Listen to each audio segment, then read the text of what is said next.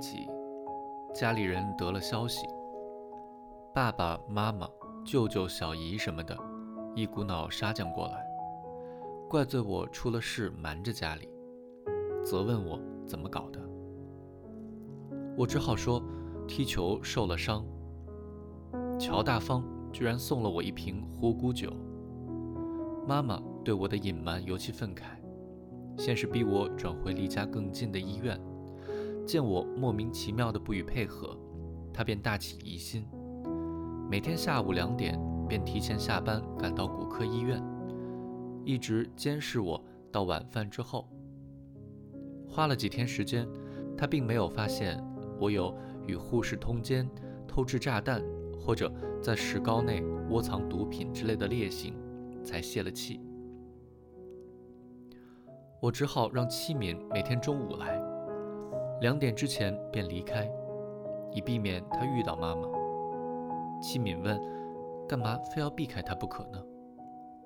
我说：“我也说不清楚，反正我的私事不想让他知道。”齐敏说：“你呀，介于勉强可以理解和完全莫名其妙之间。”法律系学生会居然也派了人来慰问。假模假式的送了一盒猕猴桃，我以虚伪的表达了谢意。除了脚裹在石膏里又热又痒之外，我已经没有不适之感。医生查房时也说，我可以多活动活动，只要保护伤处不被碰撞就好。这天中午，阳光晒得走廊里暖融融的，我就比平时多走了一段路。不知不觉到了一楼大厅，索性摇摇摆摆地出了住院部。天气甚是明媚，雪在融化，屋檐下滴滴答答地响成一片，倒好像春天。在那些病人家属舔胸叠肚地来探望受伤员工的单位领导、卖猕猴桃的小贩和医托们的背后，正在这时，七敏迎面走过来。手里拿着一束水灵灵的花，我问：“拿的什么呀？”雏菊。他说着，在离我还有十步的地方站住不动了。我想走过去，可是面前是一片泥泞，想绕过去，拐杖又扭来扭去，不予配合。我说：“你怎么不过来呀？”试图把拐杖提到手里，单脚跳着前进。跳了两步，只好停下来。他仍旧站在原地，说：“接着跳啊！”我左摇右晃，说：“什么？混蛋！你跳啊，继续跳啊！”他似乎啼笑皆非地看着我。我说：“你快扶着我，我要倒了。”他终于走过来，扶住我说：“今天怎么不行了？这么几步都走不过去了。”那天晚上你怎么那么行呢？都骨折了还那么淫荡，你是不是人啊？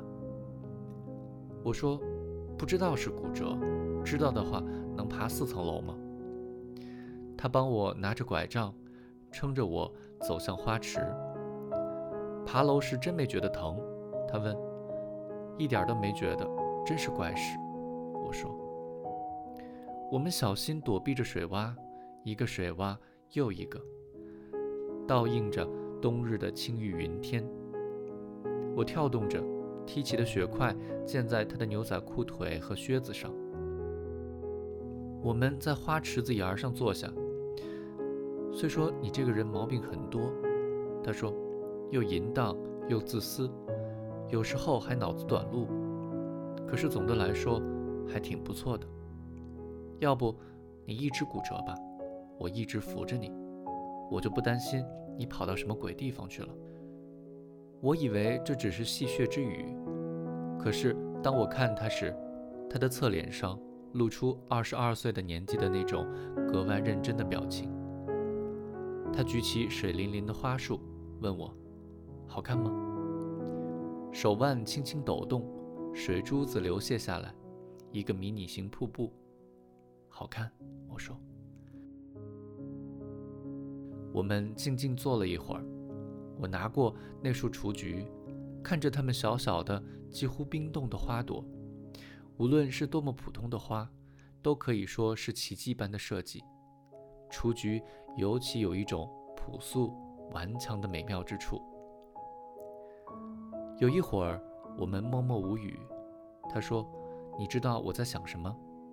我说：“想什么？”他把头靠在我的肩膀上，眯着眼睛看着云隙里的太阳。你知道那句话吗？“贫乎小玉原无事，只要弹郎认得声。”有人问五祖法眼：“什么是祖师西来意？”法眼就说了这句。一个姑娘名叫小燕，情人谭郎来找她。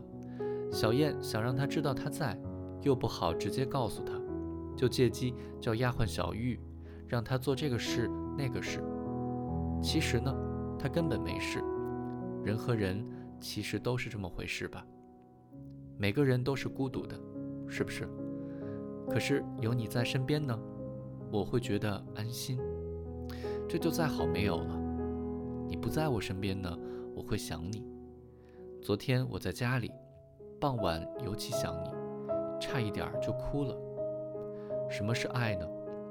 世上真有这东西吗？我也不知道。可是我知道这世上真有思念这回事，这就好了。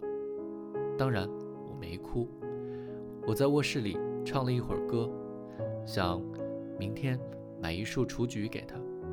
这么一想就好了。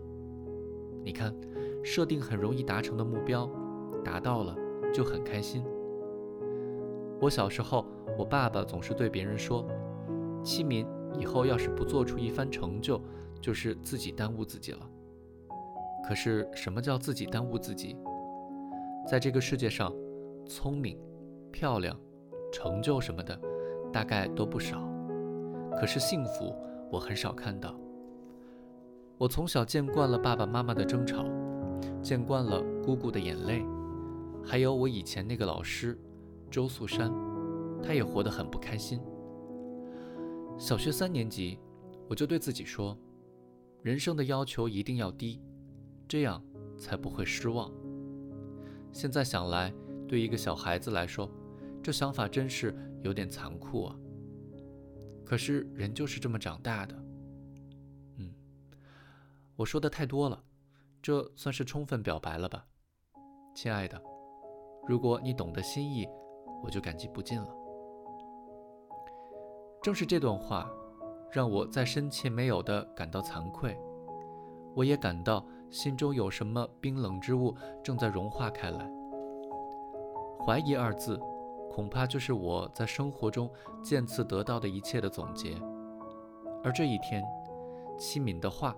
又恰好可以用单纯无味、充满生机的信来概括。